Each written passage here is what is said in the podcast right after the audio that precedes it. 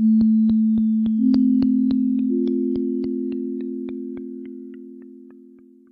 Guten Abend, meine sehr geehrten Damen und Herren. Ich möchte Sie ganz herzlich in der Botschaft der Tschechischen Republik in diesem schönen Kinosaal begrüßen zu einer gemeinsamen Veranstaltung der Botschaft der Tschechischen Republik, des Tschechischen Zentrums und der Deutschen Gesellschaft für Osteuropakunde.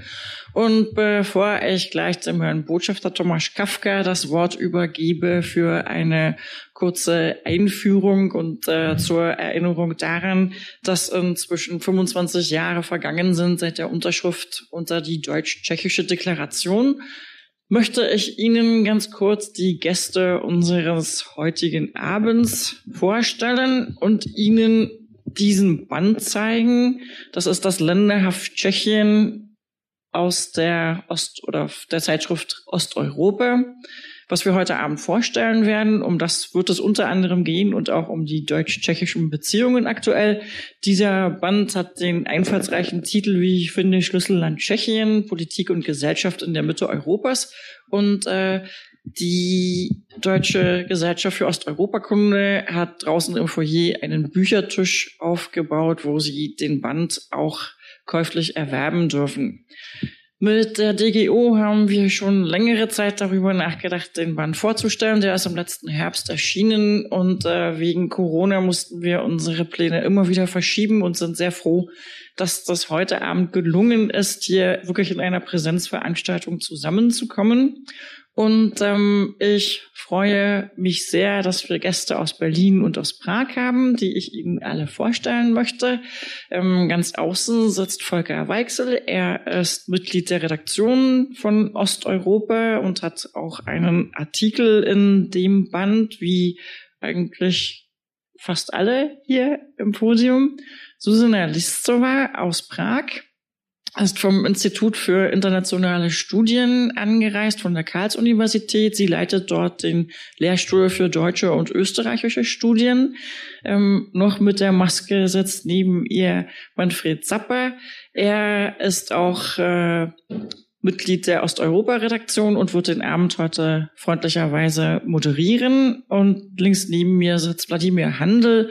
Er ist ein Kollege von Susanna Listzowa, ist auch im Band vertreten und arbeitet auch am Institut, am Lehrstuhl für deutsche und österreichische Studien am Institut für internationale Beziehungen in Prag. Genau. Ich freue mich auf einen sehr anregenden und spannenden Abend. Bestimmt werden wir auch über dieses sehr umfangreiche, informative, gut gemachte Länderheft auch noch etwas hören. Zuvor möchte ich aber das Mikrofon weitergeben an den Botschafter der Tschechischen Republik, an Tomáš Kafka. Also, vielen Dank, äh, Christina, äh, liebe äh, Freunde und äh, Gäste. Gott sei Dank bin ich tschechische Botschafter und nicht Virologe, deswegen kann ich mich uneingeschränkt über Ihr zahlreiches Kommen freuen. Äh, und ich hoffe also, dass wir alle äh, mehr oder weniger gesund äh, unser heutiges Gespräch über Tschechien und deutsche Beziehungen überstehen werden.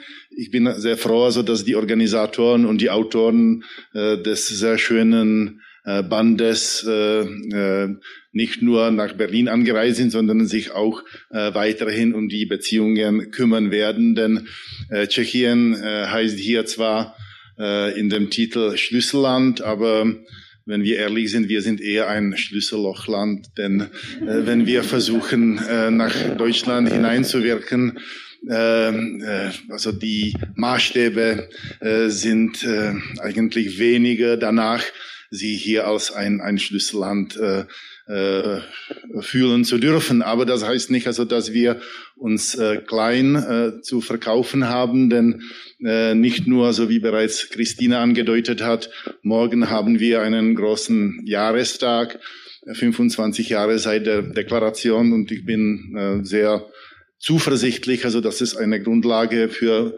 äh, die jetzigen Beziehungen ist, auf die es sich auch weiterhin zu bauen lohnt, denn Heute war auch der äh, Jahres-, Neujahrsempfang also von dem Ostausschuss der deutschen Wirtschaft. Und da hieß es auch, also, dass äh, äh die Stärke der deutsch-tschechischen Beziehungen in den wirtschaftlichen Beziehungen liegt.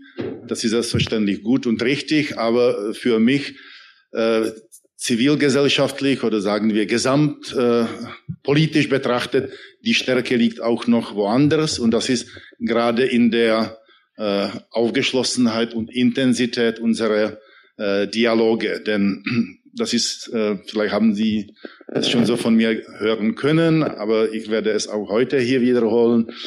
Äh, die, die Stärke ist wirklich äh, darin, also dass wir vielleicht gerade, weil wir nur ein kleineres, äh, aber wesentliches Nachbarland also von Deutschland sind, sind vielleicht äh, dementsprechend die Erwartungen, die in den Gesellschaften, vor allem in der deutschen Gesellschaft, äh, vorhanden sind, also was, was wir in den Beziehungen leisten können, vielleicht ein bisschen überschaubarer, als wenn wir zum Beispiel von den äh, deutsch-polnischen Beziehungen oder deutsch-französischen Regierungen reden. Das hat allerdings auch für uns einen Vorteil, dass wir positiv überraschen können und dass wir auch äh, wirklich ganz Tacheles reden können. Also wenn wir gemeinsam versuchen, die Welt besser zu verstehen. Also wir sind nicht unter dem Druck, dass wir äh, vielleicht Europa nach vorne bringen müssen oder dass wir Katastrophen verhindern müssen. Wir können eigentlich äh, kreativ und, und auch äh, äh, vielleicht äh, manchmal unkonventionell sein. Ich habe mir das Buch äh, schon so angeschaut. Es ist, ich sagte auch also dem äh, Chefredakteur gesagt, also es ist äh, ein, ein dickes und sehr informatives Buch. Ich werde höchstwahrscheinlich relativ viel Zeit äh, benötigen, um das Ganze zu lesen, aber er sagte, es ist zeitlos angesetzt. Also man kann es auch in drei Jahren lesen. Ja, dann brauchen Sie sich nicht zu fürchten. Und ähm, ja, mehr will ich nicht sagen.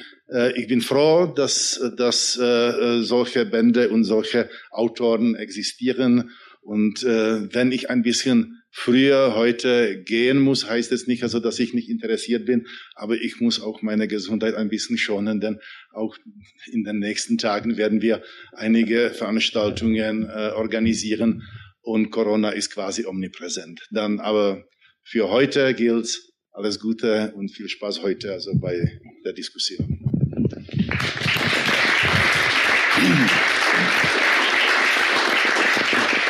Vielen Dank, lieber Herr Kafka.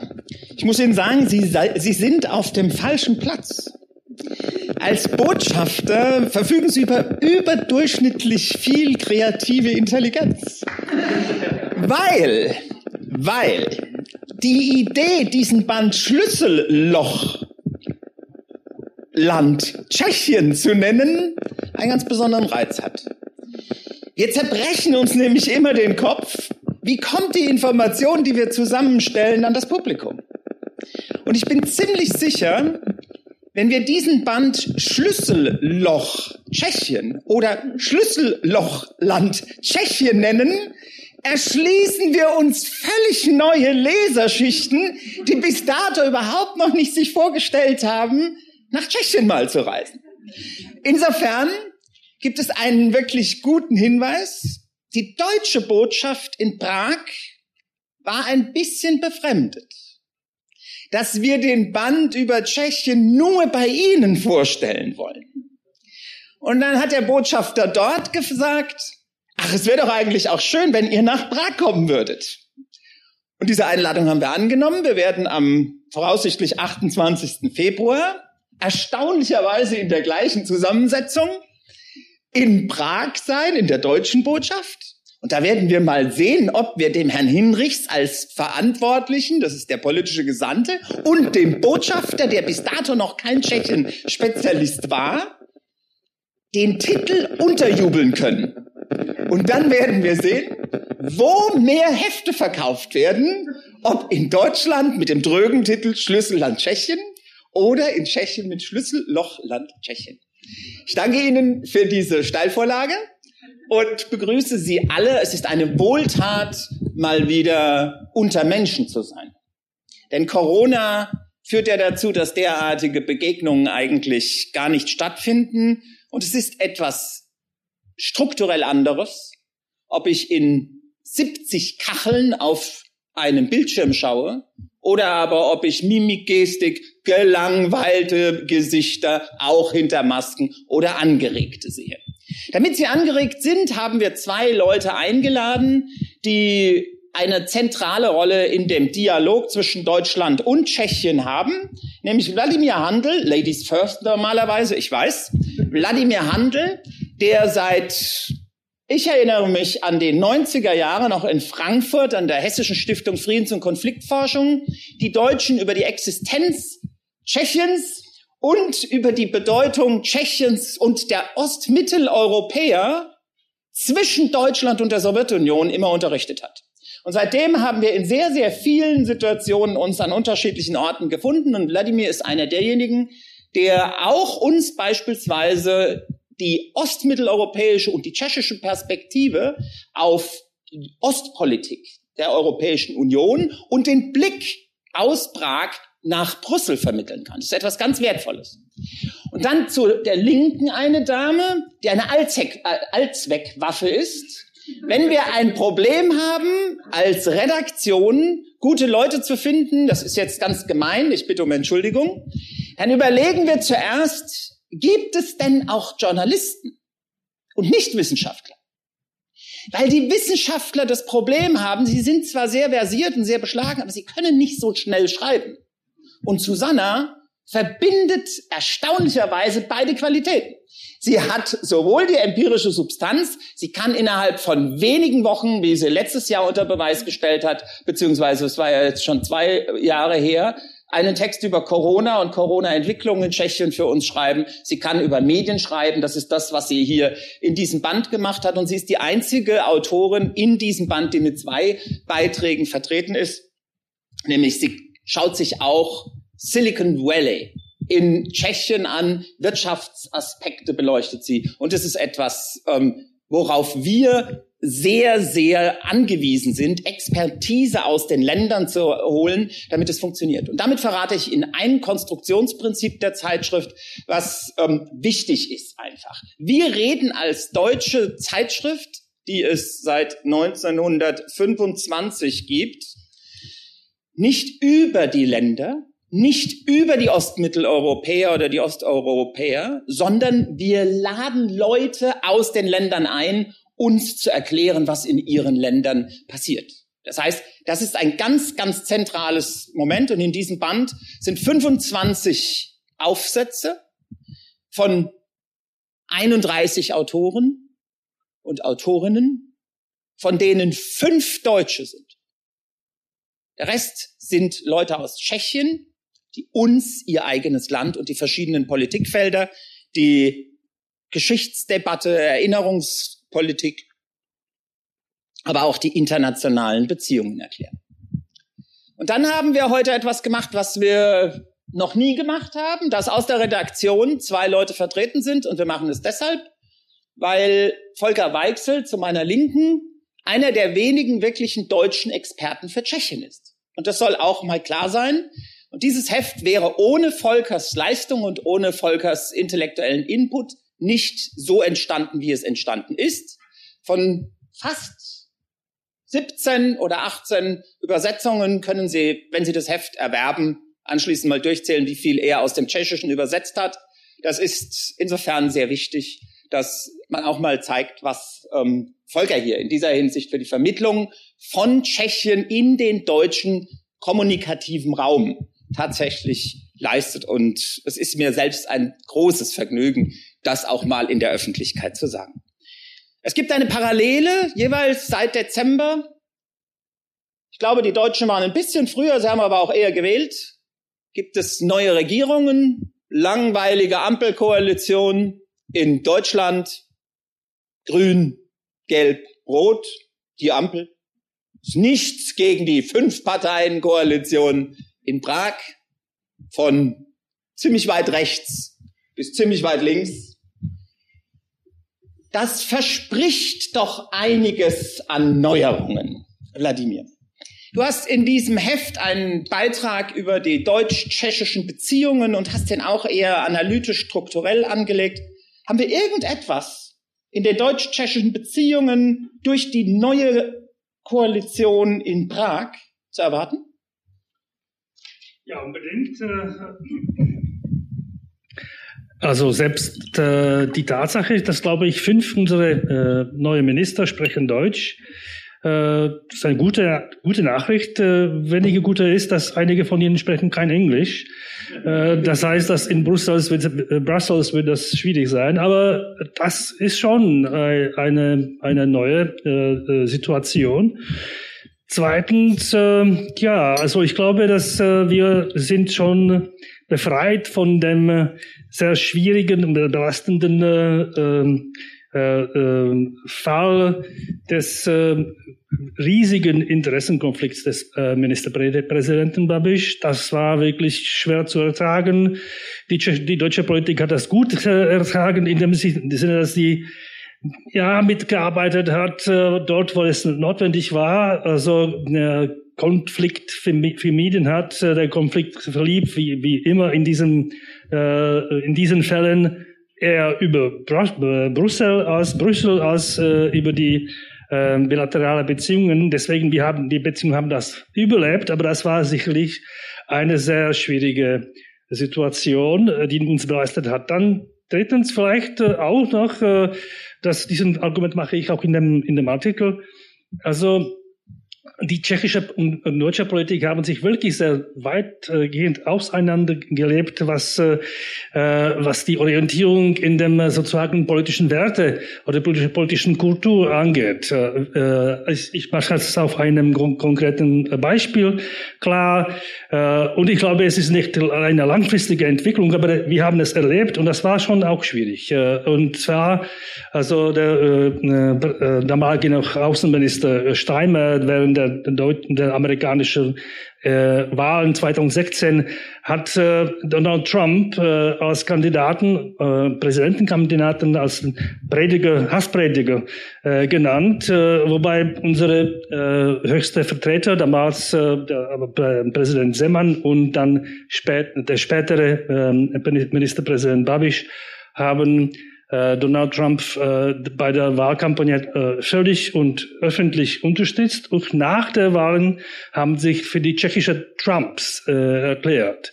Das war also ein, äh, es ist keine Tragödie, selbstverständlich, aber das war schon ein, ein Hinweis darauf, äh, dass äh, wir da wirklich in zwei sozusagen Koordinatenwelten äh, doch äh, äh, leben auch da die tschechische Bevölkerung, tschechische Republik das äh, eigentlich wahrgenommen hat und akzeptiert hat und nicht thematisiert hat. Ich kann nicht mir vorstellen, was, was in Deutschland passieren würde, wenn sich äh, der Ministerpräsident, der und dann äh, äh, Kanzlerin für deutsche, äh, Tschechi, deutsche Trumps erklärt haben habe gehört damals, dass das äh, ab und zu in den Medien äh, Horst Seehofer für den deutschen Trump äh, äh, genannt worden ist, aber das ist eine andere Sache. Also das, äh, das, das, äh, das ist jetzt weg. Und das ist schon wichtig. Äh, heißt nicht, dass wir alles jetzt alles zusammen machen, aber das, die, diese, diese Belastung ist schon weg. Was ich da erwarte, dass wir genug Stoff haben werden für äh, schwierige Gespräche, äh, Energiewirtschaft, äh, Energiepolitik, äh, Klimapolitik ist bei uns nicht wirklich ganz top äh, äh auf der Agenda der Wirtschafts-, der politischen, der, der, der Regierungspolitik. Ich glaube aber, wir haben auch viele Themen, wo wir zusammen sein werden. Und also äh, äh, abschließend, ich glaube, ich, ich gucke mit, mit mehr Optimismus in die, in die nächsten vier Jahre als noch vor der tschechischen Wahl, weil ich war einer derjenigen, der sagte, also äh, äh, Babiš gewinnt. Und äh, Babiš wird von äh, Seman äh, so gekürt, dass er auch weiterhin ein Ministerpräsident sein wird. Aber das ist äh, anders gegangen und äh, ja, das ist eine gute Nachricht und deswegen bin ich mehr optimistisch als vorher. Schönen Dank. Susanna, teilst du diesen Optimismus? Ich habe im Umfeld der Vereidigung des ähm, Prager Kabinetts mir mal die Medien so ein bisschen angeschaut und da wurde sowohl aus der ähm, ausländischen Presse als auch aus der inländischen Presse ähm, betont, dass dieses Kabinett mit dieser Heterogenität vor enormen Aufgaben stünde. Dass es vor allen Dingen darum gehe, einen Reformstau aufzulösen. Was ist da das Problem? Was sind die Voraussetzungen, die Herausforderungen, vor der ähm, die neue Regierung in Prag nun steht. Danke erstmals. Äh, guten Abend. Hallo. Es freut mich sehr, dass äh, wir heute ein so zahlreiches Publikum haben. Das passiert uns Tschechen nicht so oft. Äh, wir bleiben in der letzten Zeit ab und zu mal unter dem Radar in allen den Krisen, die es so gibt äh, in Europa. Äh, und es äh, freut mich sehr, dass auch viele meiner Freunde gekommen sind und auch unsere Studenten. das schätze ich besonders, weil wenn sich die junge Generation für die Themen interessiert, dann haben wir immer noch äh, die Hoffnung. Äh, zu der neuen tschechischen Regierung. Äh, ja, äh, wir sind äh, vorsichtig optimistisch, würde ich sagen. Äh, ich glaube, äh, die Situation, das muss ich jetzt nicht lange beschreiben, ist äh, in vielerlei Hinsicht ähnlich wie in Deutschland. Äh, wir haben die Corona-Pandemie, die noch nicht beendet ist, damit verbundene große wirtschaftliche Schwierigkeiten. Und wir wissen in Tschechien dazu noch, dass äh, diese sehr bunte Koalition zu einer Zeit kommt, äh, wo ähm, nicht nur äh, Corona eine Herausforderung ist, aber auch äh, die ganze Transformation äh, von der Energiepolitik, äh, die Klimafragen und das alles äh, kommt nach Jahren von Babiš, der zu einer sehr günstigen Zeit regiert hat. Also es wird sehr schwierig, sich in dieser Situation zu behaupten und zu zeigen, dass die demokratischen Parteien eigentlich besser sind äh, als äh, die Populisten, weil die halt äh, in einer ganz anderen Situation etwas durchsetzen müssen. Und dazu, wie schon erwähnt wurde, also sind die fünf Parteien sehr unterschiedlich. Äh, was ich glaube noch äh, notwendig ist zu betonen, äh, in der Koalition müssen eigentlich die Piraten nicht bleiben. Also die, die Regierungskoalition braucht die Stimmen der Piraten nicht. Und es ist auch möglich, dass die bald die Regierung verlassen. Falls das passiert, haben wir eine, sagen wir mal, äh, äh, Mitte-Rechtsregierung in vielerlei Hinsicht, in, äh, auch in gesellschaftlichen Fragen ziemlich konservativ. Äh, und äh, da muss man auch schon vorsichtig sein. Also äh, wir hatten auch äh, ziemlich interessante Sätze schon gehört über die äh, Rolle der Frauen in der Gesellschaft, äh, äh über die äh, Reform der Renten und solche Sachen, die uns, uns ein bisschen beunruhigt haben, in der Hinsicht, dass man jetzt wieder die traditionelle Familie unterstützen will und so weiter. Und dann gibt es vielleicht noch einen Grund für Skepsis, den ich nennen will.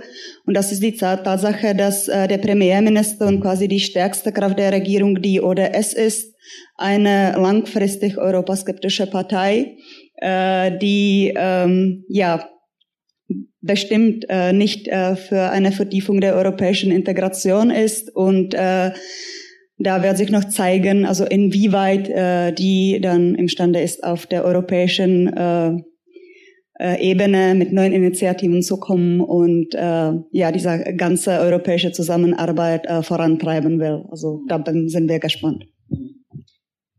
Wladimir Handel hat in seinem Text einen Satz, der lautet, in Teilen der deutschen Öffentlichkeit hat sich seit dem Streit über die Migrations- und Flüchtlingspolitik der EU ein Tschechienbild festgesetzt, das der Pluralität der in Prag vertretenen Positionen und den Machtverhältnissen nicht entspricht, sondern eher von den Verhältnissen in Ungarn und Polen abgeleitet ist. Volker, vielleicht könntest du mal skizzieren, worin dieses Problem eigentlich besteht, dass wir in Ostmitteleuropa natürlich vier verschiedene Länder haben, und dass es eine spezifische Wahrnehmung in der breiten deutschen Öffentlichkeit gibt. Ich würde gerne noch einmal den Schritt zurück zu der äh, Frage von vorhin und von den persönlichen politischen Präferenzen für die eine oder andere Partei äh, absehen und darüber hinaus sagen, der Optimismus kann sich darauf nicht darauf gründen, dass es eine neue positive Regierung gibt, oder für äh, die man eine persönliche Präferenz hat, sondern der Optimismus kann sich ähm, auf die neue Opposition gründen. Denn wir haben gesehen, dass in Deutschland und in Tschechien als eine der wenigen Länder äh, in, im, im erweiterten Europa äh, überhaupt so etwas wie ein demokratischer Regierungswechsel noch funktioniert. Der gesamte postsowjetische Raum ist nicht mehr in der Lage zu einem demokratischen Regierungswechsel. Polen und Ungarn in Ostmitteleuropa wahrscheinlich auch nicht. Die Regierungen tun seit sechs beziehungsweise fast zwölf Jahren alles, ähm, um einen demokratischen Regierungswechsel zu verhindern. Und wir werden in Ungarn sehen, was passiert. Und das ist ein Riesenunterschied. Wir haben in den USA gesehen, dass ein Präsident der Demokratie USA nicht in der Lage ist, eine Wahlniederlage zu akzeptieren. Und sowas hätten wir eigentlich in Tschechien auch erwartet, nach all dem, was wir ähm, davor über Tschechien gehört haben. Und die Art und Weise, wie geräuschlos demokratischer Machtwechsel funktioniert hat, sagt so viel an breit über diese Gesellschaft, jenseits von traditioneller Familienpolitik, rechts oder links, sondern über eine politische Kultur, wo Demokratie in einer Weise äh, verankert ist, äh, wie es in Ostmitteleuropa so tief nicht ist. Der Politikwissenschaftler Gerhard Lehmbruch hat mal den Begriff Westmitteleuropa verwendet, vollkommen ungewöhnlich, aber doch sehr treffend. Ähm, und da würde dann, erzählte dazu das südliche Deutschland, ähm, erzählte ähm, Österreich dazu und eben auch Böhmen und Mähren. Und diese viel tiefer in langen Wellen der politischen Kultur verankerte Struktur, die können wir jetzt hier sehen. Und das ist ein wichtiges Moment. Und damit komme ich eigentlich auch auf die Frage selbst äh, zurück. Denn äh, Tschechien geht hier häufig äh, unter, weil die Differenzierung zu schwierig ist. Schon diese vier Länder, dann noch ein relativ kleines, und dann noch Slowakei mit noch mal der Hälfte der Bevölkerung und die Gesetze der Aufmerksamkeit, oder das Gesetz der Aufmerksamkeit lautet einfach Blood sells. Blut verkauft sich. Das Interesse liegt auf dem Konflikten, auf dem Krieg, auf dem Populismus, auf den lauten Stimmen. Populismus haben wir in Tschechien auch gehabt, ähm, aber insgesamt, wenn man das vergleicht, regional, ist das Eskalationsniveau der täglichen Politik nicht auf dem ähm, Niveau, ähm, wie sich das ähm, in Polen und Ungarn oder gar weiter östlich ähm, abspielt. Wir haben keine Präsidenten, die bei der Rückkehr in das Land Ex-Präsidenten sofort mit Strafverfahren überzogen werden, wie in Ukraine und Georgien, die ja auch der EU eigentlich beitreten wollen. Ähm, das sind wesentliche Unterschiede. Und das ist eine Fehlkonstruktion nicht nur der Medien, dem man da einen Vorwurf machen kann, sondern das ist eigentlich ähm, eine Fehlkonstruktion in unserer aller Wahrnehmung. Ähm, in der Friedensforschung hat man immer festgestellt, es gibt eigentlich keine Friedensforschung, sondern es gibt nur eine Kriegsforschung. Nach genau dem gleichen Prinzip. Frieden wird als selbstverständlich hingenommen und der Krieg muss erklärt werden. Eigentlich ist es genau umgekehrt. Frieden ist eine wahnsinnige Leistung äh, und der Krieg ist der Normalzustand. Und so gilt es eben auch für Ostmitteleuropa ähm, oder für eine doch liberale demokratische Gesellschaft. Das ist die eigentliche Leistung. Und dahin zu schauen, ist die intellektuelle Herausforderung. Und in diesem Sinn ist, in diesem Sinne ist Tschechien auch ein, ähm, oder gerade ein Schlüsselland. Nicht von der politischen und ökonomischen Macht, weil es ein geopolitischer Player wäre, aber ein Schlüsselland für die Verständnis, für das Verständnis, ähm, was Europa ausmacht, wo tektonische Linien in Europa laufen und was historische Voraussetzungen sind ähm, für eine oftere Gesellschaft ähm, und was politische Möglichkeiten sind, trotz vielleicht einer historischen Erblast, ähm, trotzdem eine positive Zukunft zu gestalten. Susanna, teilst du diese Analyse? Du hast ja in deinem ähm, einen Text über die Medienlandschaft in Tschechien betont, dass es in Tschechien eigentlich die grundsätzlichen strukturellen Probleme des Strukturwandels der Öffentlichkeit gibt, Digitalisierung, einbrechende Auflagen. Und dann sagst du, und gleichzeitig sind die Tschechen außerordentlich binnenzentriert. Nehmen denn die tschechischen Medien wahr, was in Ungarn und Polen passiert und gibt es eine Debatte, die sich davon abgrenzt? Also äh, es äh, gibt tatsächlich Untersuchungen, die sagen, dass, äh, und das ist sehr paradox, dass äh, je kleiner das Land ist, äh, desto weniger außenpolitische Berichterstattung hat das Land. Äh, das hat mich sehr gewundert, aber es so bewiesen. Äh, das Problem der tschechischen Presse ist äh, wiederum in vielerlei Hinsicht ähnlich zu den Problemen der deutschen Presse. Also da gibt es tatsächlich strukturelle Umwandlungen, die Digitalisierung, äh, die, den Druck auf, auf die Polarisierung der, der Medien. Das, das alles kennen wir auch. Nur mit einer zusätzlichen Komponente und das ist äh, die Tatsache, dass der tschechische Zeitungsmarkt sehr klein ist. Und das verschärft die Gegensätze und all die Probleme.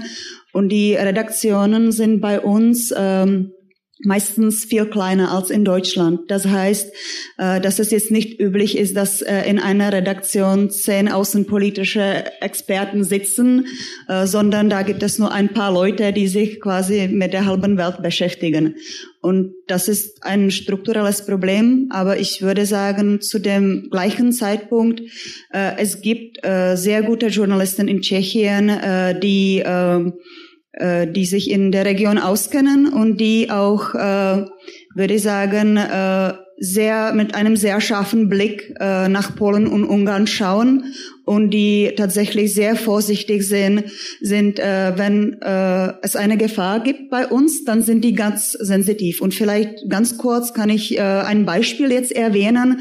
Äh, das war eine sehr kontroverse Situation, also vor ein paar äh, Wochen äh, jetzt schon. Äh, wurde ähm, angekündigt, dass es eine neue Leiterin äh, der äh, quasi der äh, Berichterstattung des tschechischen Rundfunks geben soll.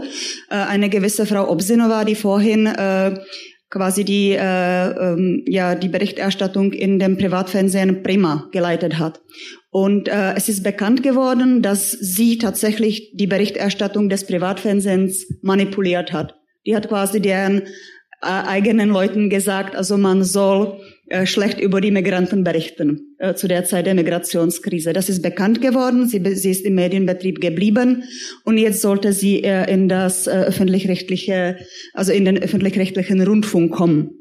Und da gab es einen riesengroßen Aufschrei äh, unter den tschechischen Journalisten. Also mein Twitter tobte äh, für ein paar Tage. Äh, 600 Leute vom Rundfunk haben eine Petition unterschrieben gegen die Ernennung und sie war quasi weg plötzlich. Und da konnte man sehen, dass man tatsächlich sehr sensitiv ist, mhm. äh, dass uns nicht das Ähnliche passiert wie in Polen oder in Ungarn. Mhm. Deine These wage ich zu bezweifeln. Je kleiner das Land, desto geringer die Wahrnehmung der Außenpolitik. Wenn wir zum Beispiel an Länder wie Dänemark, Niederlande oder auch die extrem exportorientierte Schweiz denken, da ist eine außerordentlich gute Auslandsberichterstattung. Die Größe alleine ist noch keine Erklärung für die Binnenzentriertheit der Medien.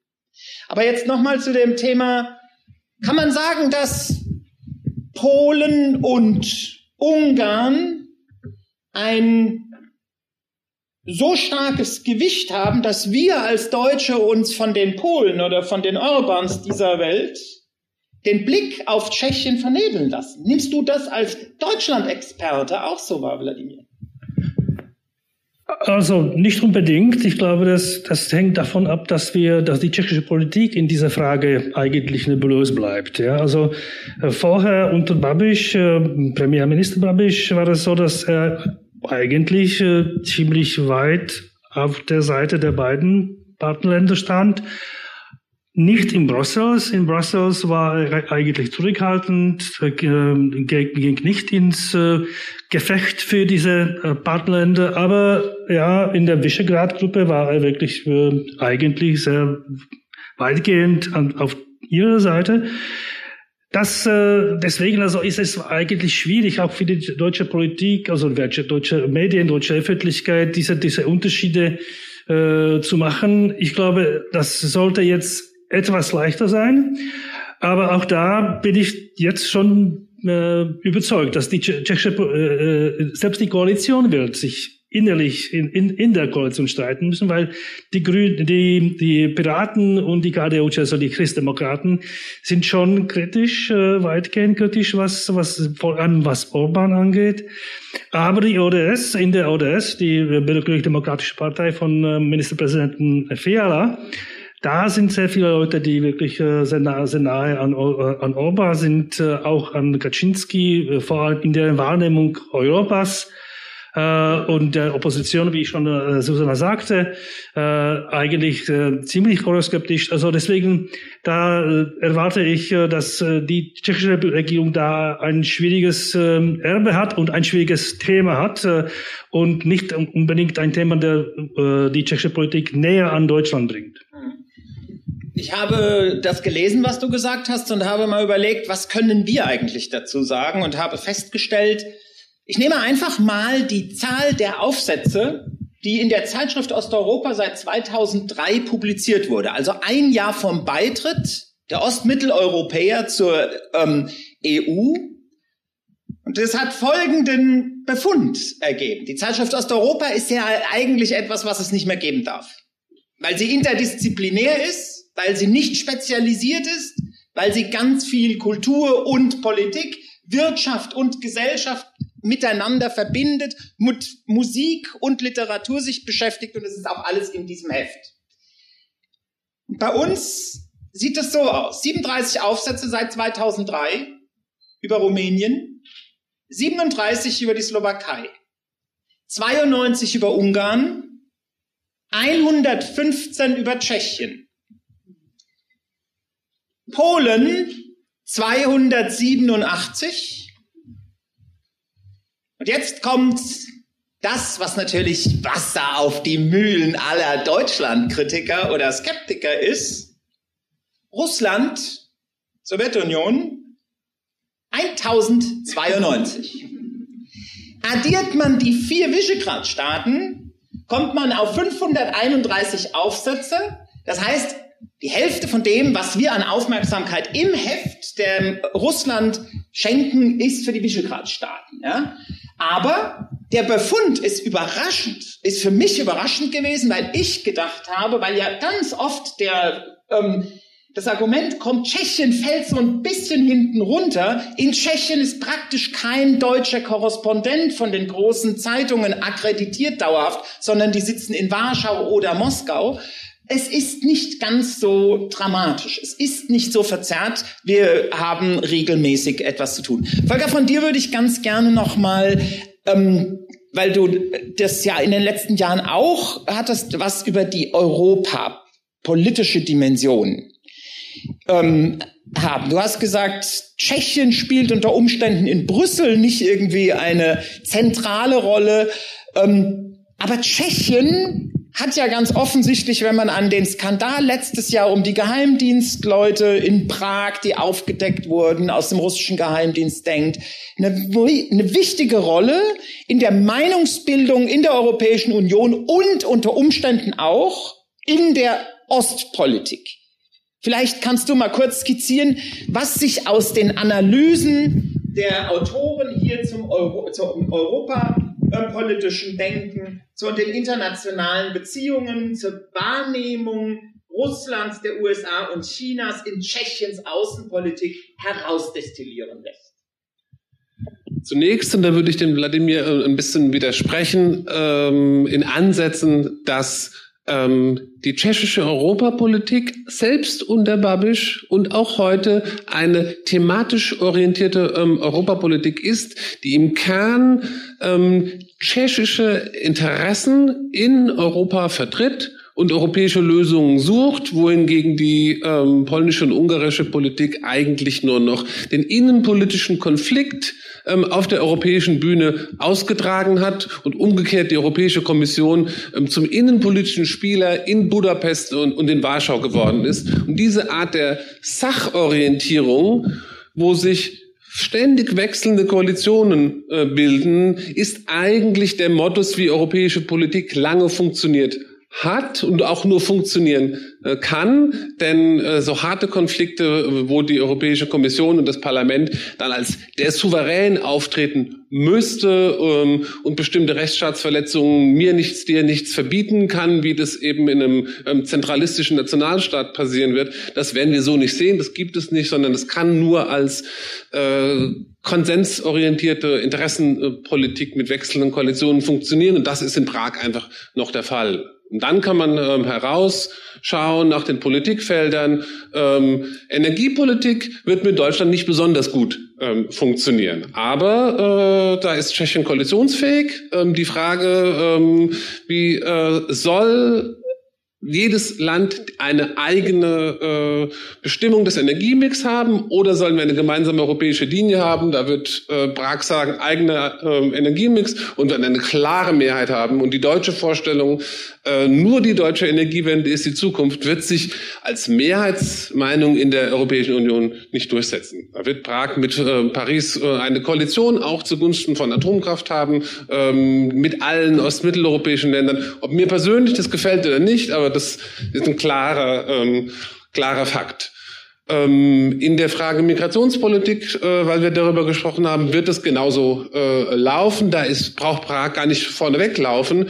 Man muss sagen, sämtliche europäische Staaten, auch die alte deutsche Regierung, die neue ist da ein bisschen gemäßigter, sind der Linie von Orban gefolgt ähm, Abschottung auf aller Linie, Aussetzung sämtlicher geltender völkerrechtlichen Standards ähm, in der Migrationspolitik ist die neue ähm, europäische äh, Politik an den Außengrenzen. Ähm, und da braucht man gar nicht mehr nach Prag zu schauen, wie das mal noch gewesen war, ähm, dass dort negative Flüchtlingspolitik betrieben wird. Das ist ähm, in Deutschland kaum anders. Die Art und Weise, wie man in den letzten Monaten äh, Polen ähm, hier eigentlich noch als äh, Partner äh, gesehen hat und sich auf die Linie geeinigt hat, die, äh, die verteidigen uns gegen den Erpresser Lukaschenko und die andere Seite in der Politik gar nicht angesprochen hat, ähm, zeigt da ganz klar ähm, die, die Richtung, ähm, auch wenn die neue deutsche Innenministerin vorgestern in Brüssel ein bisschen anders gesprochen hat. Aber wenn man sich die innere Kommunikation anschaut, äh, in den Kabeltelegrammen, dann sind die Botschafter quasi verzweifelt, weil sie sie nicht mehr durchkommen. Also auch hier gibt es eine äh, tschechische Koalitionsfähigkeit. Ähm, in der Ostpolitik weil du da noch nachgefragt hast, ähm, gibt es eigentlich eine, auch eine, eine sehr große tschechisch-deutsche Nähe, muss man sagen. Und zwar eigentlich in einer fast vermittelnden Position. Also wir haben weder die äh, ungarische Politik, die äh, Russland als Partner in Brüssel präsentiert, ähm, um sich äh, mit dem Streckgespenst, wir könnten äh, austreten, wir haben ja einen neuen Koalitionär ähm, dort stärker zu machen. Noch haben wir die polnische Politik, ähm, die ähm, auf eine, eine überzogene Weise ähm, wiederum sich von allen anderen Problemen versucht abzulenken, indem sie sich als Bollwerk als neue Mauer gegen den asiatischen Osten stilisiert, sondern es ist eine Politik, die versucht, mit einem realistischen Blick auf, die, auf das, was äh, dieses Moskauer Regime tatsächlich ist, und da hat Prag viel gelernt. Also äh, der Moment, ähm, als die wahren Täter, die wahren Ursachen der Explosion 2014 aufgetaucht sind, war ja ein Kippmoment vor ähm, einem Jahr äh, gewesen, ähm, wo die Freunde des Kreml, wie der Präsident, dann doch äh, eigentlich sehr stark an Unterstützung verloren haben. Ähm, da gibt es eigentlich eine deutsch-tschechische Gemeinsamkeit, ähm, die man auch in die europäische Politik einbringen kann. Wladimir, teilst du diese Einschätzung, dass ähm, das letzte Jahr ein Kippmoment war und dass diese mitunter aus deutscher Perspektive befremdliche Nähe von Semmern zu China oder zu Russland ähm, historisch überwunden wird? Also unbedingt. Also ist der Präsident Semmern in dem letzten Jahr wirklich geschwächt worden. Äh, politisch, äh, leider auch physisch, weil er krank war wirklich. Das hat ihn auch begrenzt äh, in seiner Tätigkeit oder seinem Aktivismus.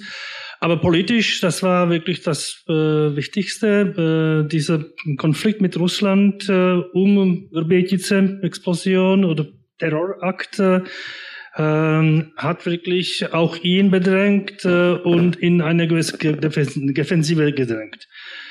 Ähm, Ähnliches kann man sagen auch über China. Also mit China dieses, dieses, äh, ja, man kann darüber streiten, ob äh, der, die Visite oder der Besuch von den äh, Senatspräsidenten říká to správně, Vystrčil, Vystrčil nach, nach Taiwan richtig war. Ich bin da etwas skeptisch. Ich glaube, dass Diplomatie braucht etwas äh, feinere Instrumente als, als, als diesen. Äh, deutsche Politik würde das, würde das nie machen, äh, äh, äh diese, auf dieser Ebene äh, äh, Taiwan zu besuchen. Trotzdem, die, die aggressive Reaktion Chinas hat wirklich alle hinter dem Vistichel und diese, diese Visite, diesen Besuch gesammelt und auch wiederum äh, Seman und die und seine Leute äh, unter Druck gesetzt. Und deswegen bin ich ja, äh, glaube ich, äh, ist richtig dass äh, in beiden Fragen äh, Ostpolitik in, im Sinne, also Ostpolitik ist keine Russlandpolitik, selbstverständlich, Ostpolitik ist viel mehr Ukraine-Politik jetzt. Äh, ähm, aber okay, Verhältnis zu Russland, da sind wir wirklich sehr nahe. Äh, ähm, äh, und äh, auch im Verhältnis zu, zu, zu China. Das hat auch ihr, äh, seine ähm, wirtschaftliche Komponente. Wir sind beide Exportnationen, die weitgehend mit beiden, äh, beiden Partnern verbunden sind und vor allem mit China. Deswegen ja der Ausweg oder die, die Art und Weise, wie man mit mit China äh, mit Rivalität mit China umgehen wir, äh, wir umgehen werden, das ist noch nicht ganz klar. Das glaube ich auch in deutschen Politik nicht ganz klar. Das äh, wird erstmal jetzt ähm, äh, formuliert, aber da glaube ich, äh, werden wir wirklich nahe, nahe stehen, würde ich sagen. Auch, auch in der Europäischen Union, auch in der NATO.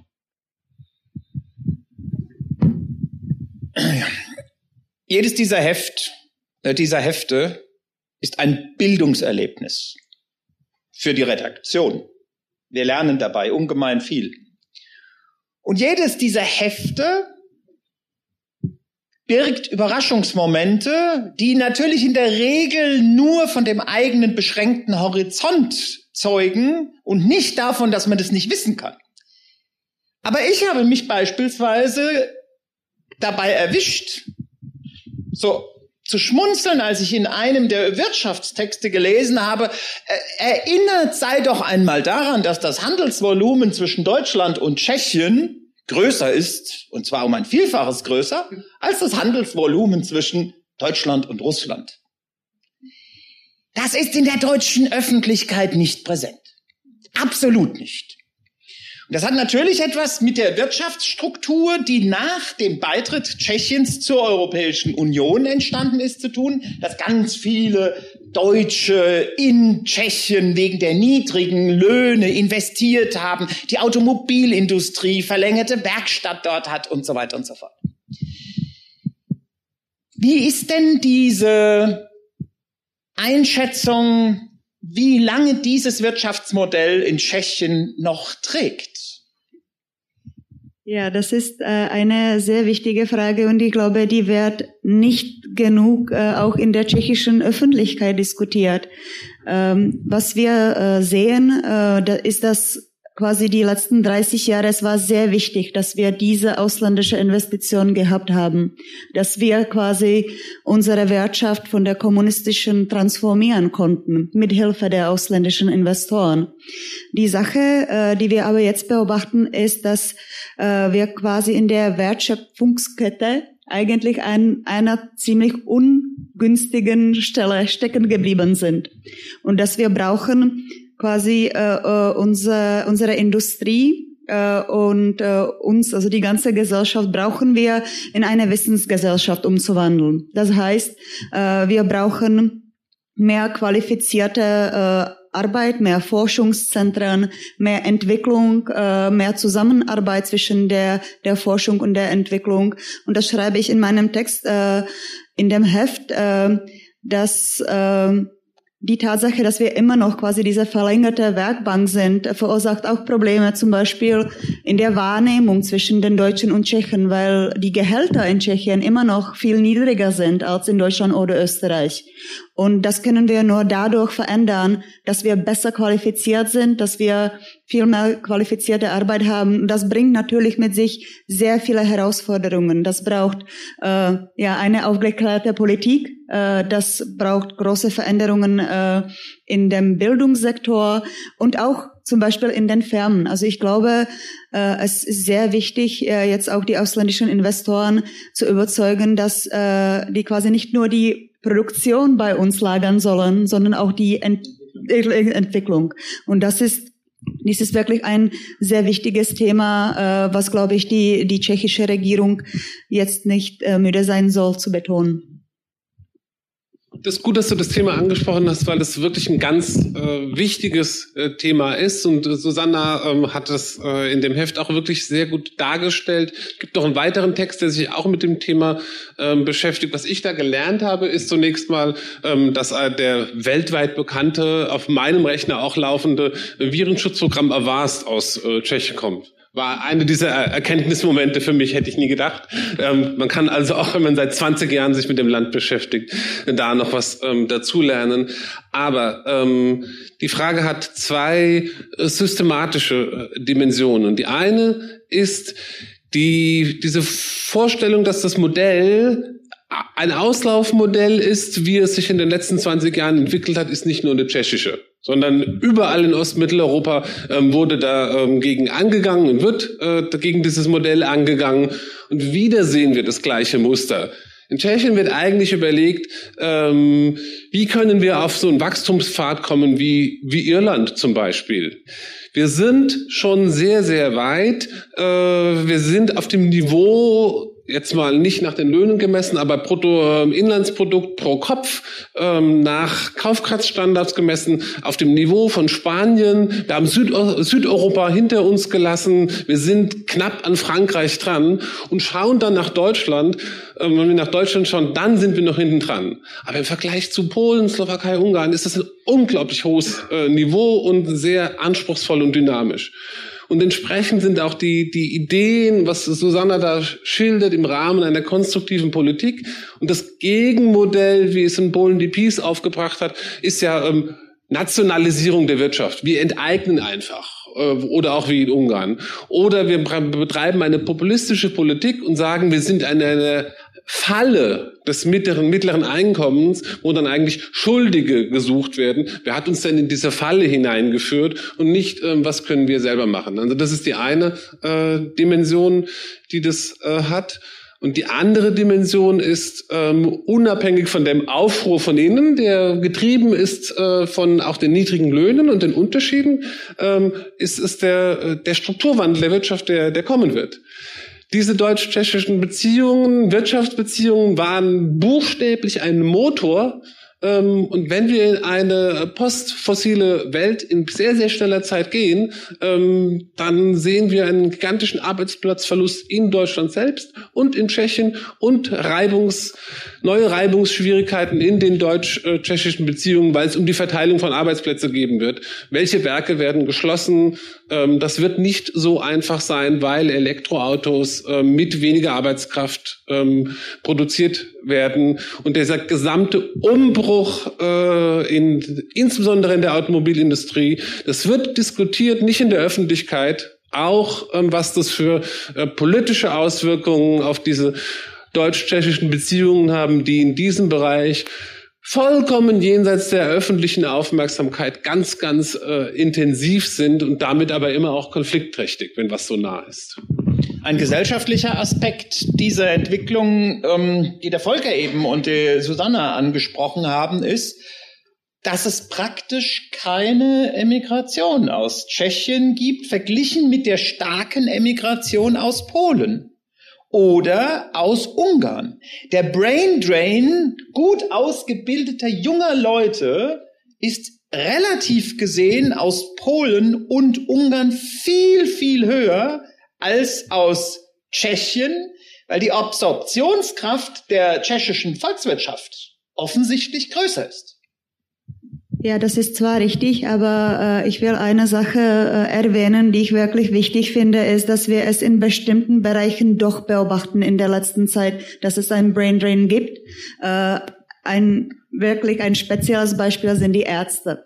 Äh, da sieht man tatsächlich, also wir hatten diesen Vorteil quasi, dass äh, also in Tschechien nicht nur die Tschechen studiert haben, aber auch viele Slowaken, die konnten es also kostenlos äh, bei uns studieren können immer noch, also auf Tschechisch. Äh, und äh, die Slowaken sind dann ganz oft bei uns geblieben. Das, was wir sehen, ist jetzt, dass äh, die nach dem Studium direkt nach Deutschland oder Westeuropa gehen. Da sehen wir und wir sehen es auch bei den tschechischen Ärzten, die jetzt auch äh, in großen Zahlen äh, nach Westeuropa wandern. Also es gibt tatsächlich, also von der Industrie abgesehen, Bereiche, wo es ein Problem werden kann. Und ich hoffe, dass jetzt mit der wahrscheinlich verbesserten politischen Lage äh, es äh, ja nicht äh, sich noch verstärkt, diese Neigung. Susanne, ein Hinweis. Diesen, dieses Phänomen beobachten wir in Deutschland auch. Die Entvölkerung in, also in, in großen Bundesländern, Territorialländern wie Mecklenburg-Vorpommern oder Brandenburg, dort verlassen Pflegepersonal, Krankenhauspersonal und Ärzte diese Region, die gut ausgebildeten, die gehen, wenn immer es möglich ist, zurzeit in die Schweiz oder nach Norwegen. Und aus Polen kommen Ärzte und lassen sich in Mecklenburg-Vorpommern nieder. Und genau das gleiche Phänomen hast du bei den Pflegekräften, dass beispielsweise Altenpflegerinnen aus Polen nach Deutschland wegen der besseren Verdienstmöglichkeiten kommen und aus der Ukraine Pflegekräfte nun in Polen arbeiten. Also dies ist ein Teil eines europäischen Prozesses, das ist nichts spezifisch tschechisches. Ja, das weiß ich schon, aber wir haben es vorhin so nicht erlebt. Das, glaube ich, ist neu in den letzten Jahren. Ja. Ich würde gerne Sie einladen, wenn das Bedürfnis existiert, Nachfragen, Kommentare, aber keine Parallelreferate zu formulieren. Und wenn Sie das wollen, dann seien Sie so gut und werfen irgendwie die Aufmerksamkeit auf mich, dass ich Sie wiederum sehe. Wenn das jetzt nicht sofort der Fall sein sollte, würde ich gerne nochmal Volker bitten, ein paar Takte zu den nicht Politik- und Wirtschaftsanalysen, sondern eher zu den kulturellen und gesellschaftlichen Bereich zu geben. Jetzt hat er es leider schon wieder vergessen, weil wir schon wieder drei Hefte weiter sind.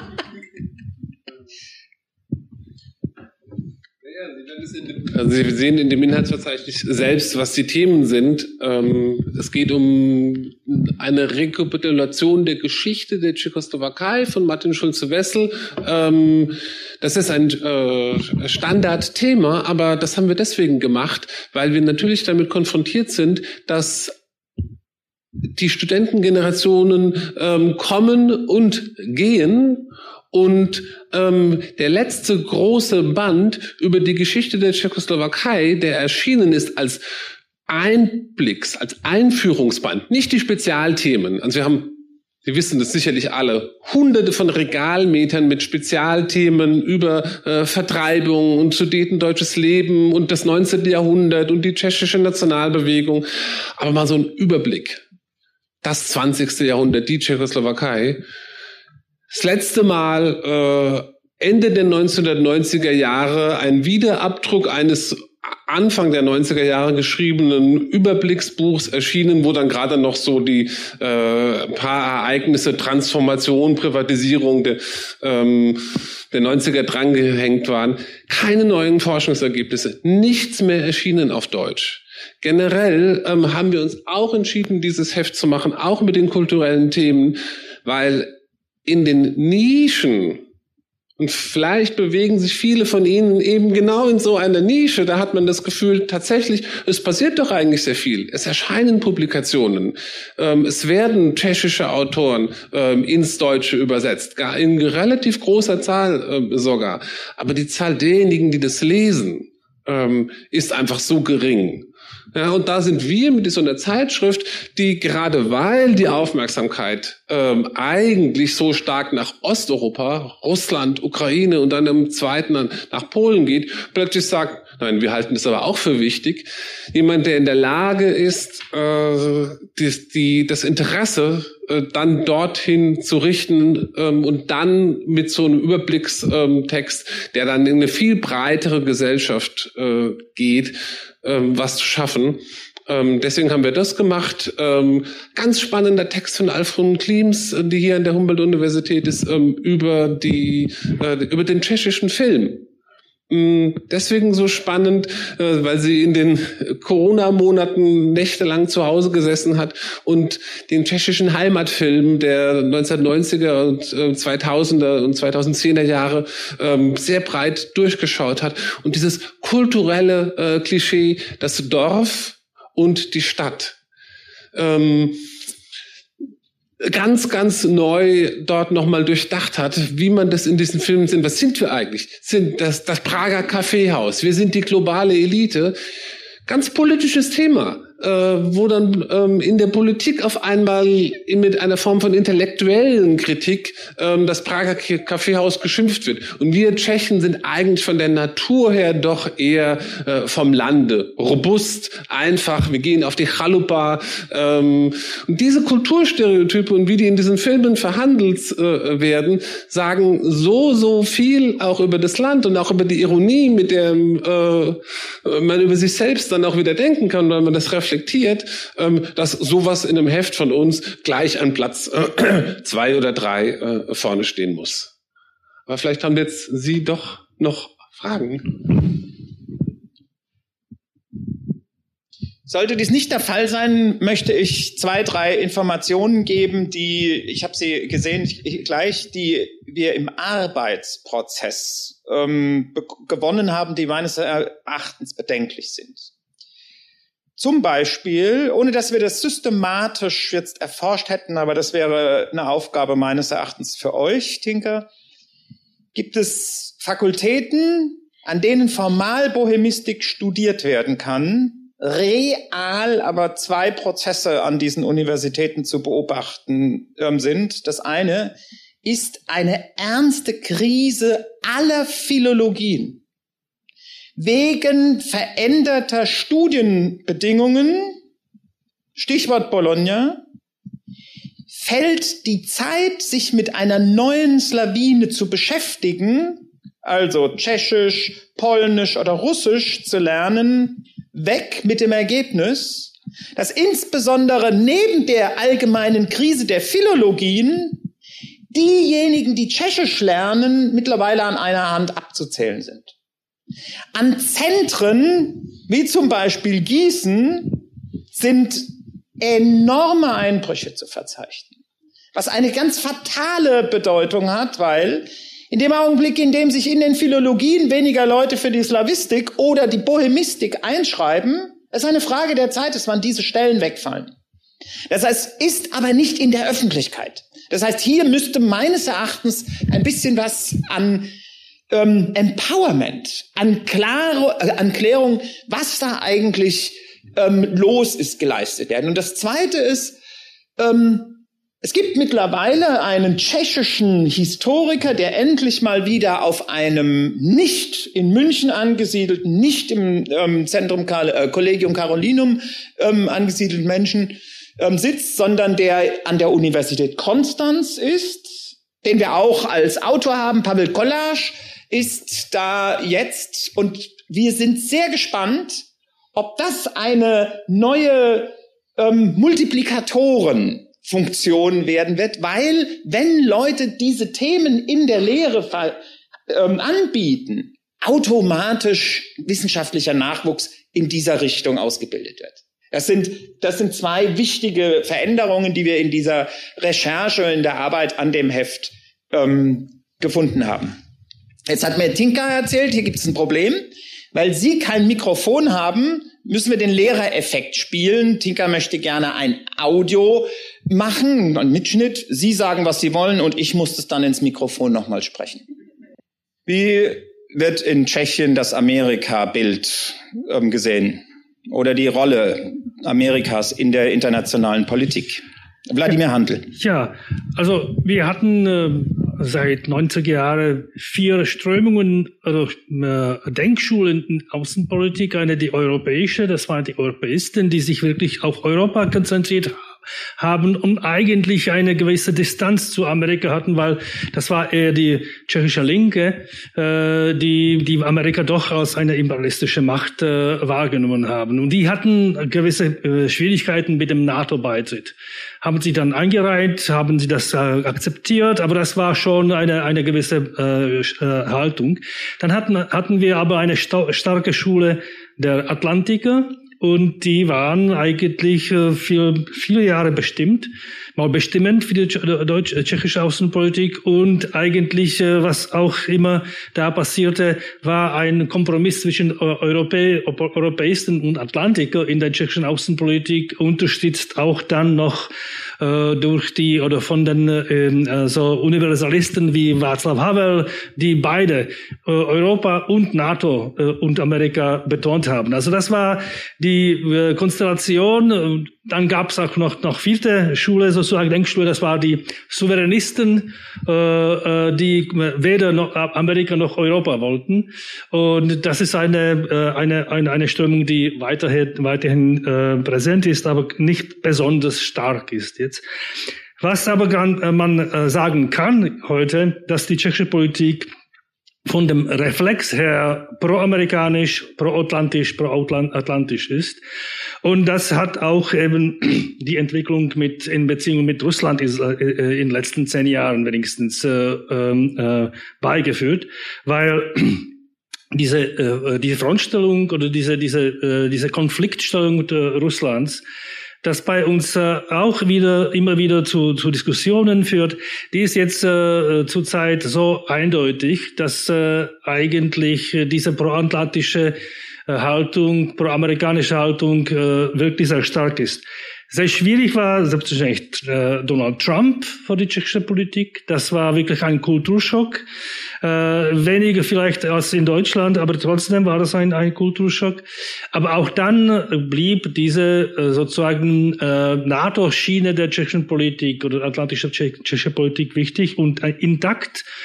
Ja, der Grund offensichtlich, ja, die Tschechische Republik äh, fühlt sich als wirklich äh, total abhängig von den strategischen äh, Sicherheitsgarantien Amerikas und das wird so bleiben. Das ist in, in der deutschen Politik auch so eigentlich, die Abhängigkeit von den strategischen äh, äh, Garantien, aber doch, äh, Deutschland ist schon ein anderes Gewicht, deswegen äh, da kann man wirklich schon über die deutsch-amerikanische Beziehungen als ein Prozess denken. In dem tschechisch-deutschen, tschechisch-amerikanischen Verhältnis gibt es wirklich wirklich wenig Prozess. Das ist eher wirklich eine, eine äh, Allianz. Äh, äh, und äh, da, glaube ich, ist schon die tschechische Politik wirklich da stabil an der äh, Seite. Was passiert, wenn äh, so, sollte äh, Donald Trump äh, äh im nächsten Jahr äh, Wahlen gewinnen, was eigentlich nicht so aus, auszuschließen ist? dann äh, glaube ich, werden wir eine starke Europäisierung der tschechischen Politik, außen, auch Außen- und Sicherheitspolitik sehen. Aber bis zu dem Zeitpunkt, glaube ich, ist diese atlantische Schiene die stärkste. Susanna. Ja, ich äh, möchte vielleicht nur eine äh, kleine äh, so gesellschaftlich-kulturelle Komponente hinzufügen. Also ich würde sagen, dass Amerika tatsächlich äh, seit der Wende in Tschechien als sehr positives Beispiel wahrgenommen wurde. Also das war das Symbol der Freiheit. Äh, die Kultur äh, in Tschechien war tatsächlich sehr stark von der amerikanischen Kultur beeinflusst. Also in den 1990er alle diese Bands wie Nirvana oder Pearl Jam, äh, solche, die waren wirklich prägend für die Jugendkultur damals und äh, auch äh, alle die amerikanischen Produkte, das waren die Symbole der neuen Freiheit. Und ich glaube, diese positive Grundstimmung gegenüber Amerika sehe ich in Tschechien viel stärker ausgeprägt als zum Beispiel in Deutschland. Also diese ja, Kritik des äh, amerikanischen Kapitalismus, des Imperialismus und so weiter, die sehe ich gar nicht so in der tschechischen Gesellschaft. Was sind die Charakteristika der deutsch-tschechischen Beziehungen? Ja, also das. Möglichst in Kürze. Ja, in Kürze ist so schwierig. Eben, ja. Also. Sie sind gut. Ist gut. Äh, das, das Wichtigste ist, glaube ich, dass wir äh, zusammengefunden haben, weil wir nach 1990 wirklich äh, kompatibel geworden sind, was die äh, grundsätzliche Werte in der Politik, in der, äh, in der Verfassungsentwicklung, in der wirtschaftlichen Entwicklung, also Social Market äh, Economy, äh, äh, also gehabt haben. Das war diese diese Kompatibilität der Wertevorstellungen war wirklich eindeutig wichtig. Zweitens die strategische Interessen, also äh, Stärkung von Europas und äh, äh, der transatlantischen Beziehungen. Das waren die wichtigsten Rahmen für das äh, Zusammenkommen von Deutschen und, und Tschechen. Ja, dann hatten wir schwierige äh, also Fragen vor uns, also die Vergangenheitsbewältigung oder die, äh, den Ausgleich historischen irgendwie haben wir auch äh, nach einigen Jahren gemeistert. Und das war diese, ja, äh, Botschafter Kafka hat es erwähnt, die deutsch-tschechische äh, äh Erklärung 97. Äh, zu dem Dokument würde ich nur sagen, dass ich, ich kenne äh, wenige Dokumente von dieser Tragweite wie also die, diese Wichtigkeit wie das, die Erklärung in der tschechischen Diplomatie und deutschen eigentlich nichts. Deutsche Diplomatie ist viel breiter, aber für die tschechische Diplomatie und vor allem ist da wirklich beeindruckend, dass die zwei Seiten sich geeinigt haben darauf, dass sie nicht einig sind und dass es nicht, äh, nicht, also die weitere Beziehungen äh, äh, belasten wird. Also die Wahrnehmung der, der, der äh, von Beneš Dekrete und von Münchner Abkommen bleibt unterschiedlich das hat uns getrieben und ins Konflikt getrieben, äh, vielleicht äh, lange Jahre. Und dann in diesem Dokument sagt man also, okay, ja, wir sind nicht einig, äh, was die Bewertung der zwei Rechtsakte angeht. Aber das äh, darf nicht weiter unsere Beziehungen belasten. Das, diese, diese, das ist wirklich eine reife Prüfung der deutsch-tschechischen Beziehungen. Äh, äh, sieht man in der tschechischen Politik nicht so oft, muss man sagen. Und, ähm, und seit der Zeit sind wir wirklich dann äh, langfristig äh, ja gut mit, mit dem Thema umgegangen. Und dann letzten Endes äh, ich glaube, wir, es verbindet uns viel mehr als, als, als Trend, obwohl wir, schon einige äh, Punkte genannt haben. Für mich jetzt der wichtigste Punkt vielleicht für die, für die Zukunft ist, äh, wie man äh, mit dem äh, äh, New Green Deal umgeht. Ist es was, was uns wirklich zusammenbringt? Wenn wir das, und das hat schon Volker angedeutet und Susanne auch, wenn wir das nicht jetzt schaffen, diesen Quantensprung äh, gemeinsam zu machen oder wenigstens parallel zu machen, dann wächst wieder die Asymmetrie zwischen Deutschland und der Tschechien und dann wächst auch wieder auch, auch Konfliktpotenzial und dann kann äh, auch das, was wir aufgebaut haben und äh, gut gemeistert haben, dann kann wirklich wieder unter Frage äh, gestellt werden. Verrat nicht alles, sonst hat der Herr keinen Anlass, das Heft noch zu kaufen. der Herr in der fünften Reihe, dann der in der vorderen Reihe und dann dieser Mensch ganz rechts außen. Bitteschön.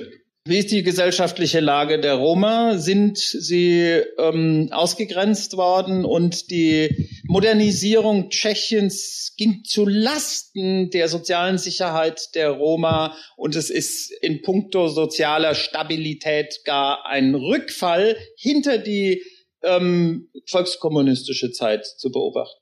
Ja, das ist eine sehr komplexe Frage. Ich versuche vielleicht nur ein paar Punkte zu nennen. Ich nehme an, Volker ergänzt es danach. Äh, äh, ja, also ich kann vielleicht eher aus meinen eigenen Beobachtungen ausgehen und aus der Presse auch. Äh, äh, wir hatten äh, ja die die größeren Themen waren der letzten Jahre war die Ausgrenzung der Roma vom Bildungssystem. Also quasi, dass sie in vielen äh, Regionen äh, quasi wurden die Kinder automatisch äh, auf spezielle Schulen geschickt äh, und nicht in die normalen Schulen integriert.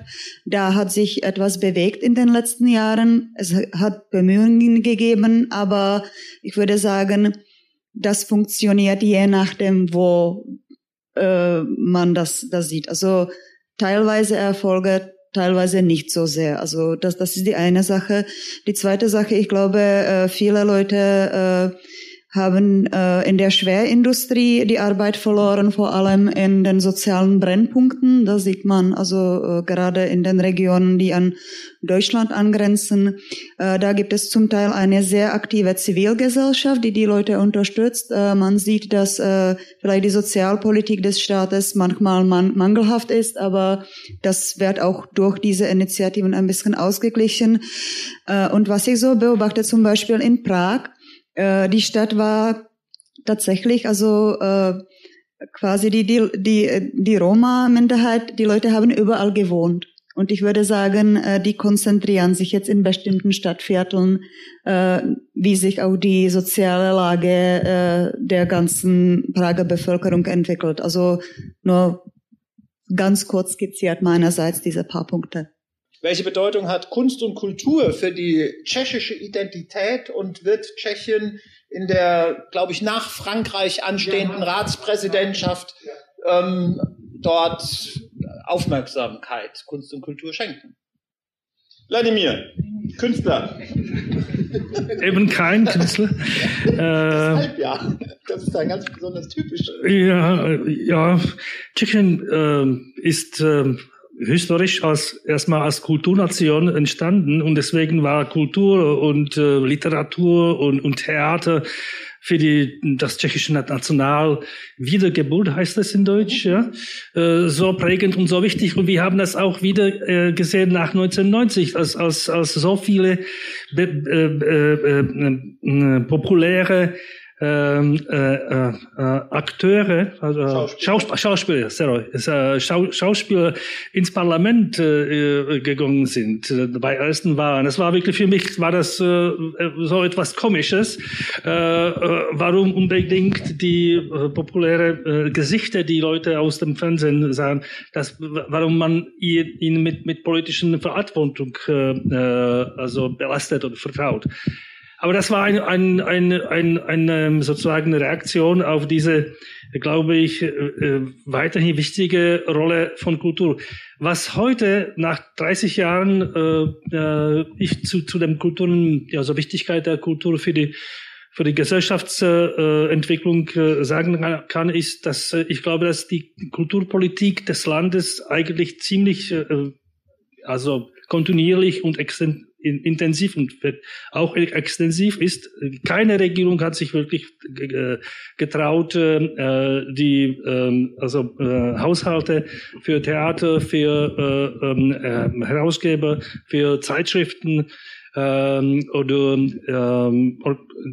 diverse Kulturorganisationen zu streichen. Es bleibt dieser Streit immer da, aber ich muss sagen, dass da äh, sehe ich eher Kontinuität, was die tschechische Kulturpolitik angeht. Aber wie weit, weit, weitgehend Kultur die Identität prägt, das, das ist jetzt für mich wirklich eine Überforderung. Das kann ich nicht. Äh, das kann Susanna. Das kann Susanna und vielleicht Volker. Ja, äh, also ich habe meine Dissertation über die Rolle der Kultur in der Außenpolitik geschrieben. Deswegen äh, äh, fasziniert mich das Thema tatsächlich in den internationalen Beziehungen. Äh, und äh, ich muss sagen, dass also für mich äh, ist äh, die tschechische Kultur ein toller Exportartikel, der zu wenig unterstützt wird äh, und zu wenig nach außen kommuniziert wird.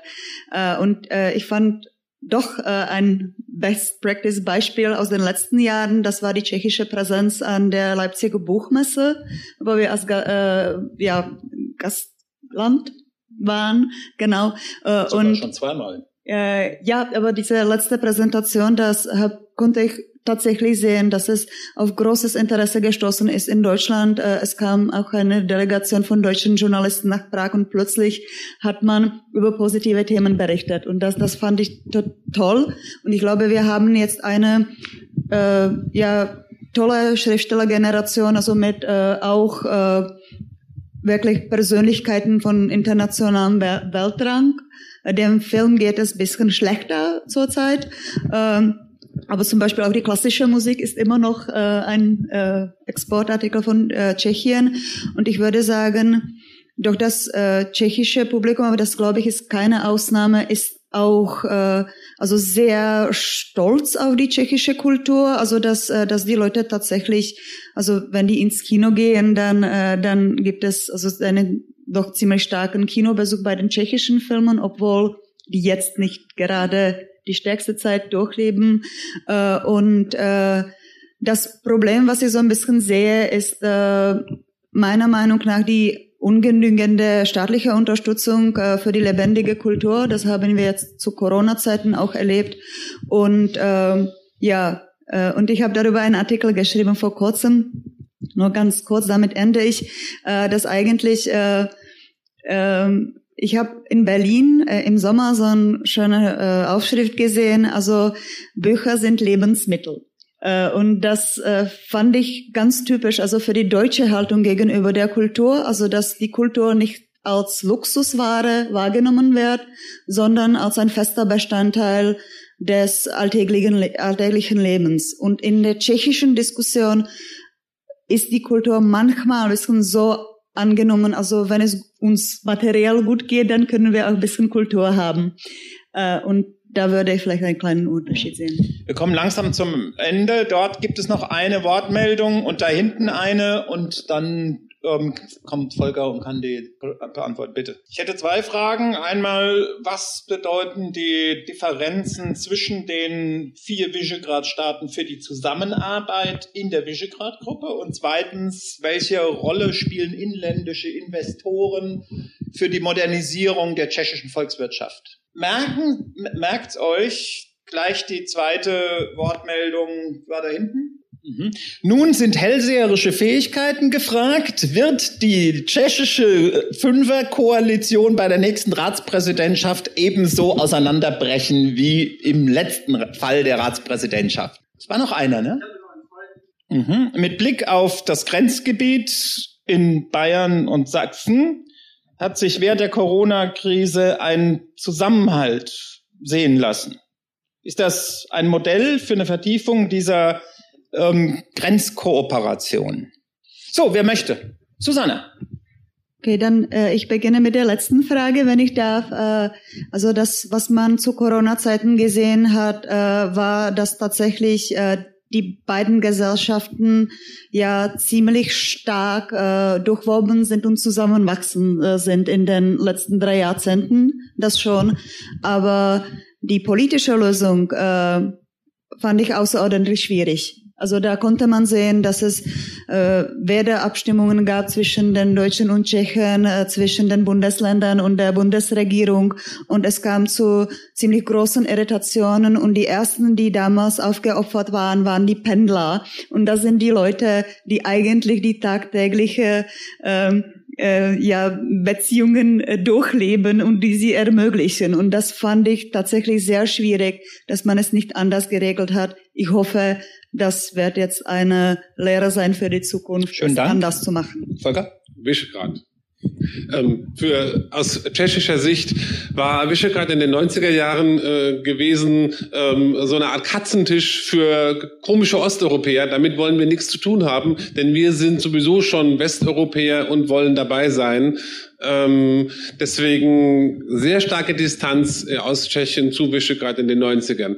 2000er Jahre ähm, ganz pragmatisch. Wir arbeiten zusammen, wir machen Kulturkontakte, wir bauen, wir ziehen eine Stiftung hoch, um ähm, gemeinsame Projekte zu fördern. Also die Hochzeit einer positiven regionalen äh, Kooperation zwischen den vier Staaten als Ergänzung zu dem, was die Europäische Union macht und auch ähm, ähm, als Forum für politische Abstimmungen in einzelnen Politikfeldern. Dieser zweite Aspekt funktioniert zum Teil noch heute, aber es ist ein dritter äh, dazugekommen. Ähm, sowohl Polen als auch Ungarn versuchen, die Visegrad-Gruppe zu instrumentalisieren als Gruppe nicht nur für politische Fragen in einzelnen Politikfeldern in der EU, sondern quasi als, als Prellbock äh, Gesamtostmitteleuropa steht gegen die Einmischung der Europäischen Union in innere Angelegenheiten. Und da ist Tschechien ähm, sehr skeptisch, lässt sich äh, darauf nicht ein, grenzt sich selbst unter Babiš war das der Fall gewesen, lässt sich nicht vor den ungarischen Karren spannen, ähm, sucht die Kooperation, sucht Koalitionen mit den Staaten, aber nicht, äh, lässt sich da nicht instrumentalisieren. Wladimir, zum Thema Ratspräsidentschaft würde ich, damit man das irgendwie aus dem spekulativen ähm, Raum und wir, wir, können nicht hell sehen, was da passieren wird, rausholt, vorschlagen. Ähm, du skizzierst mal die Haltung der Koalitionsparteien zu der europäischen Integration.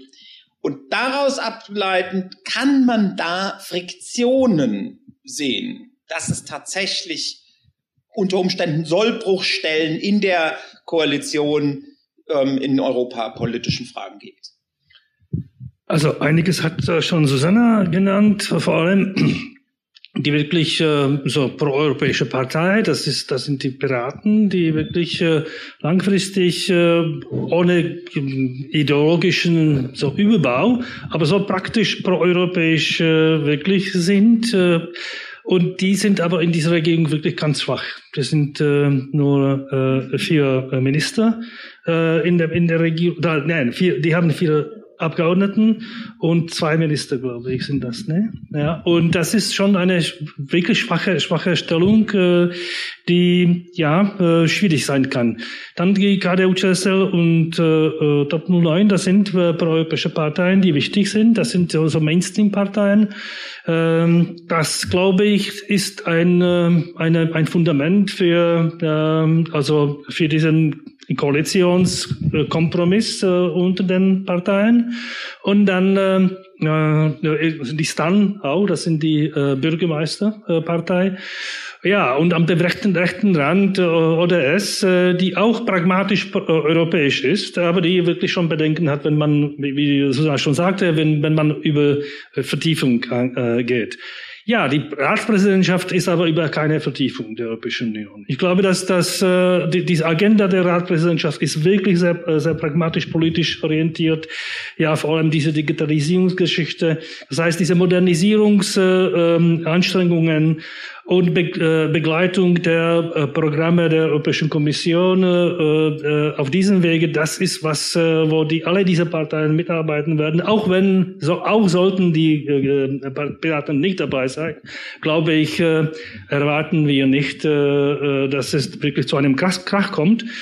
Außerdem auch die ANO, äh, also die Partei von äh, äh, äh, Herrn Babisch, die jetzt in, in, in äh, Opposition ist, ja, versucht in, in diesen praktischen Fragen doch äh, eine konstruktive Opposition zu machen. Ja, äh, in manchen anderen Fragen ist es weniger konstruktiv, aber in diesen praktischen Fragen, äh, die auch mit, mit den Business-Interessen sind, äh, und das ist zum Teil eine Businesspartei, sind kein wirkliches Problem. Deswegen, also meine, ja, meine Erwartung ist, dass die Ratspräsidentschaft äh, gemassen durch, äh, äh, äh, gut läuft und dass es von innen nicht also zerstreut wird, äh, zerstört wird. Schönen Dank, meine Damen und Herren. Wir sind am Ende. Ähm, vor dem Heft ist nach dem Heft und nach dem Heft ist vor dem Heft. Das ist die Logik von Zeitschriften. Sie haben gesehen, ähm, wie reichhaltig das ist, was wir in diesem Band drin haben. Und wir konnten nur einen Bruchteil antippen. Wenn Sie mögen, das ist nämlich eine Idee dieser Präsentation, können Sie nun diesen Band käuflich erwerben. Im, im Atrium gibt es einen Büchertisch, wo Sie das mitnehmen können. Und zweitens garantiere ich Ihnen, dass die Zeitschrift Osteuropa auch beobachten wird, was jetzt beispielsweise nächstes Jahr bei der Herausfilterung ähm, von Präsidentschaftskandidaten ähm, in Tschechien passieren wird. Also ich glaube, da werden wir durchaus einen Herrn der heute Abend mehrfach angesprochen wurde, wieder in den Startlöchern sehen. Und wie das ausgeht, ist auch offen. Wir werden die ganze Entwicklung in den Green Deal Fragen, in den gesellschaftlichen Wandel, in den kulturellen Aspekten in den Blick nehmen nach wie vor. Ich danke Ihnen sehr für Interesse, dass Sie gekommen sind. Ganz ähm, ausgezeichnet. Ich danke euch für die Bereitschaft, die Botschaftsräume und die Facilities hier nutzen zu können. Vor allen Dingen aber danke ich Volker Weichsel, Anna Listzowa, äh, Susanna Listzowa und Wladimir Handel. Herzlichen Dank.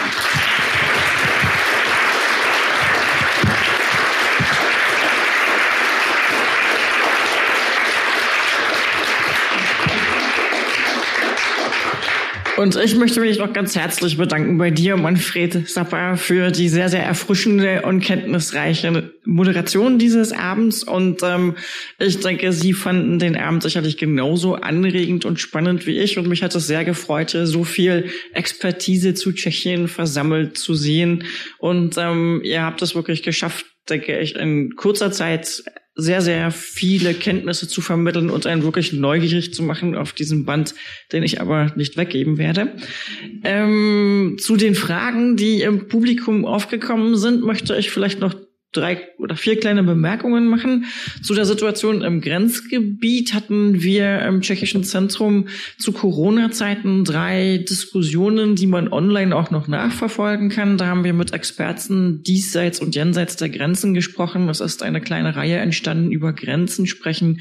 Die finden Sie auch noch auf der Homepage des tschechischen Zentrums und können das noch nachsehen. Sogar das sind Videoaufnahmen. Am 23.02. planen wir eine Veranstaltung, weil Susanna Listova die tschechische Literatur angesprochen hat. Da planen wir eine, Verantwortung, eine Veranstaltung zusammen mit dem tschechischen Literaturzentrum.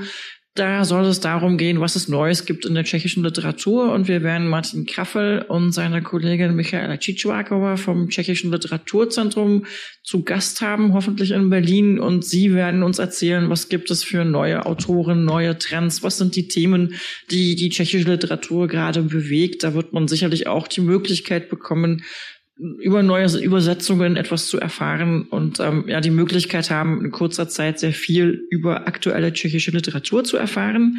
Die Lager der Bohemistik hattest du angesprochen. Da hatten wir uns gerade mit Lydia Holinkammer, mit meiner lieben Kollegin von der Botschaft darüber unterhalten, dass es vor einigen Jahren schon einmal so ein Treffen gab der Vertreter, Vertreterinnen der deutschen Bohemistik in Berlin und dass wir gesagt haben, nach der Ratspräsidentschaft im nächsten Jahr ist das auch ein Thema, was wir wieder neu öffnen wollen, weil es uns auch am Herzen liegt, die Situation der Bohemistik in Deutschland zu stärken. Und wir wissen auch, dass die es sehr, sehr schwer hat. Dazu ähm, bemühen sich die tschechischen Zentren. Abschließend möchte ich darauf auch noch eingehen, ähm, den bohemistischen Nachwuchs zu unterstützen und zu fördern. Das gibt alle zwei Jahre, wird er in Deutschland ausgeschrieben, der Susanna Roth Übersetzungswettbewerb für angehende Übersetzerinnen. Der ist jetzt gerade wieder ausgeschrieben worden und da werden wir am 8.2. auch eine Online-Veranstaltung zu machen, falls sich unter Ihnen vielleicht jemand befindet, der noch nicht oder gerade 40 ist und äh, sich als Übersetzer, Übersetzerin versuchen möchte. Da kann man am 8.2. mehr drüber erfahren. Aber abschließend, das ist mir wichtig nochmal zu sagen, ganz, ganz vielen Dank an euch. Das war wirklich ein überaus anregender, spannender Abend. Danke.